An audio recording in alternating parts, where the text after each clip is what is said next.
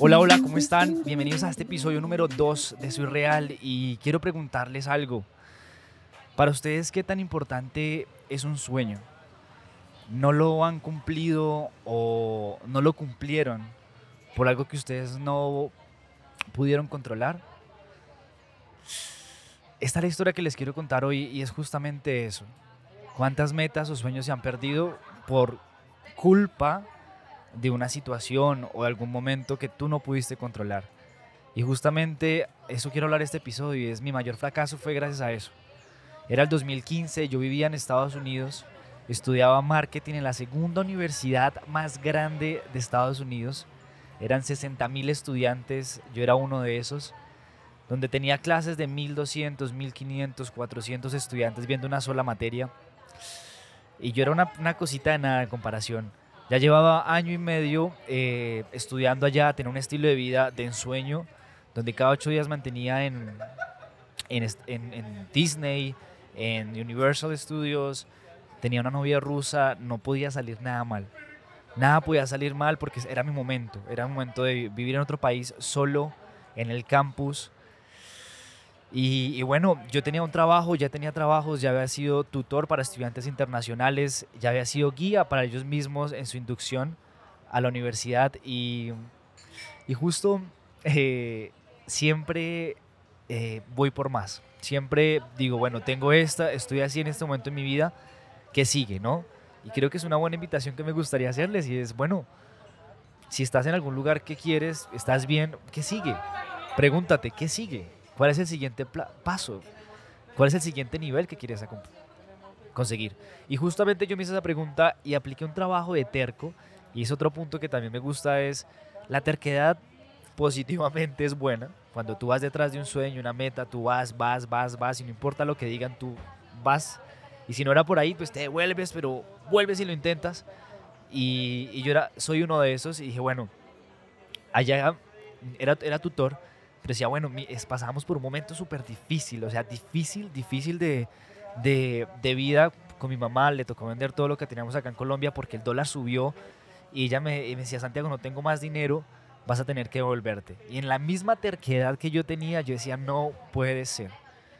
Mi sueño de vivir en otro país, mi vida de irme a Miami cuando se me da la gana, mi plan de buffet comida todos los días, las veces que yo quisiera, mi novia rusa, no, no, no, no.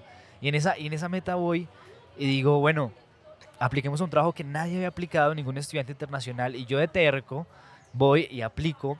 Me preparé tres meses para esa entrevista, tres meses donde yo estudiaba aquel perfil del que me iba, me iba a entrevistar, del departamento en el que yo iba a pertenecer, que era housing, el de vivienda de la universidad, y, yo me pegué una estudiada, mi inglés me tuve que mejorarla, tenía que, me, me, expuse, esa es otra, exponte a lo que tú quieres llegar. Si quieres aprender guitarra, pues ve y métete, así no sepas tocar guitarra, a una clase. Si tú quieres, eh, no sé, aprender otro idioma, pues así tú no sepas un carajo del idioma, ve y, y escucha. Y eso te va a ayudar a impulsarte, a buscar y a mejorar. Y justamente pues, me metí en esa onda, fui a los, a los diferentes viviendas, housing que había en la universidad, a conocer gente, porque yo quería ese puesto. Porque si yo tenía ese puesto, yo podía quedarme todo un verano con todo pago y no tener que regresar a Colombia a dejar toda mi vida de ensueño por eso. Yo llego a la universidad, al momento, al edificio, un señor súper bien, moreno, eh, me dice, bueno, me, me, me saluda, yo nervioso, sudando, él me presenta toda la oferta, me hace unas preguntas eh, y al final me dice, ¿Sabía, ¿sabías que tú eres el único estudiante internacional que ha aplicado este trabajo? Y yo, wow, yo no, no señor, no sabía. El caso pasa una semana, en esa semana mi mamá me dice, Santiago, te tienes que devolver, te tienes que devolver porque no hay más dinero, no puedo hacer más, estoy endeudada con más de 100 millones de pesos colombianos, que es alrededor de 25 mil dólares de, de deuda y yo no puede ser, no puede ser, no puede ser. Y justo venía una reunión con el que iba a ser mi dueño, porque ya eh, iba a ser mi dueño, el que iba a ser mi jefe. Y mi mamá me dice, no, no puedo más. Y yo me negaba. Y yo, mami, pero espera que me den razón de... Y justamente mi mamá está acá. Y, y qué bonito poder, que ella me esté escuchando esta historia. Y justo ella... Eh, o sea, la, mi mamá, yo le dije, mami, espérame que me digan si me dan el trabajo y puede haber una solución, ¿no? El caso es que eh, me dan el trabajo Yo feliz de la dicha, contentísimo, me lo dan y yo lloré de la felicidad, pero el mismo día, eso fue en la mañana, pero en la misma tarde mi mamá me dice, Santiago, te tienes que devolver, no hay dinero.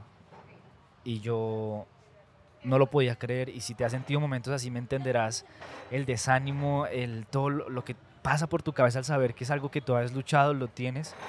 Y yo decía, mierda, ahora me toca ir a mí hasta allá donde el Señor y decirle, no, gracias, no puedo porque no me puedo quedar de, en Estados Unidos por un papel de migración. Y fue mi fracaso más grande el, tener que prepararme para un, un, trabajo que luché y tener que ir llorando a la misma oficina y decirle, mira, gracias, pero no puedo tomar el trabajo. Él no lo podía creer, eh, él me decía, esto no, no puede ser posible, yo sí puede ser posible, no tengo otra manera. Y él me dice, y yo le digo, no puede ser. Así como me llegué llorando allá, me volví llorando mi vida se derrumbó justo en ese momento y, los fracasos de un, un, tiempo para acá los vi como oportunidades siempre. En ese momento fue lo peor que me pudo haber pasado y sigo creyendo que fue mi mayor fracaso. Y fue mi mayor fracaso porque, como fue mi mayor fracaso, fue mi mayor salvador para ser quien soy ahora. Porque gracias a, a, ese momento de decir, no, no puedo quedarme, tengo que volver a Colombia, es lo que soy, lo que he creado, lo que he conocido, lo que he vivido. Y me acuerdo mucho que eh, eh, para terminar la historia, yo estaba en una reunión con el que iba a ser mi jefe, la de recursos humanos, la que era mi jefe actualmente, el trabajo como tutor, que era colombiana, eh, y, de, de, migración, y me dice, Santiago, ¿qué vas a hacer? Y yo, mamá, ¿qué hago? Mamá, y mamá me dice, voy para la iglesia. Y justo en ese momento yo, yo pensé en, ¿qué me da paz? ¿Qué me da paz? Y, desde entonces tengo algo como, como ley de vida, es que lo que me dé paz en mi corazón y mis pensamientos de lo que vaya a suceder es el camino. Y en ese momento lo que me dio paz fue decir, no, acepto esto, me va a doler como durísimo, pero lo acepto. Y dije, no, me devuelvo, me vuelvo a Colombia. Yo con 17 años tomando ese tipo de decisiones, yo decía, wow. Y quédate con esto. No importa qué tan grande sea tu fracaso, no importa qué tan grande sea la decisión que tengas que tomar, créeme que el fracaso simplemente es una oportunidad más que tienes para crecer, para aprender, para conocerte y para entregar algo mejor de lo que tú puedes dar. Si estuviste hasta acá en este episodio número 3, eh, quiero darte un regalo. Si ya me sigues en Spotify, mándame un pantallazo de que me sigues por mis redes sociales, Santiago Ochoa L y te, daré un regalo que sé que te va a servir mucho y es algo que va en la línea que, que quiero darte. Y si no, y si quieres que algún amigo tuyo también comparte, comparte este podcast a alguien y un pantallazo y verás que tu regalo lo vas a tener por mis redes sociales y por YouTube. Así que gracias, recuerden que yo también soy real, todos somos reales. Les mando besitos y abrazos. Adiós.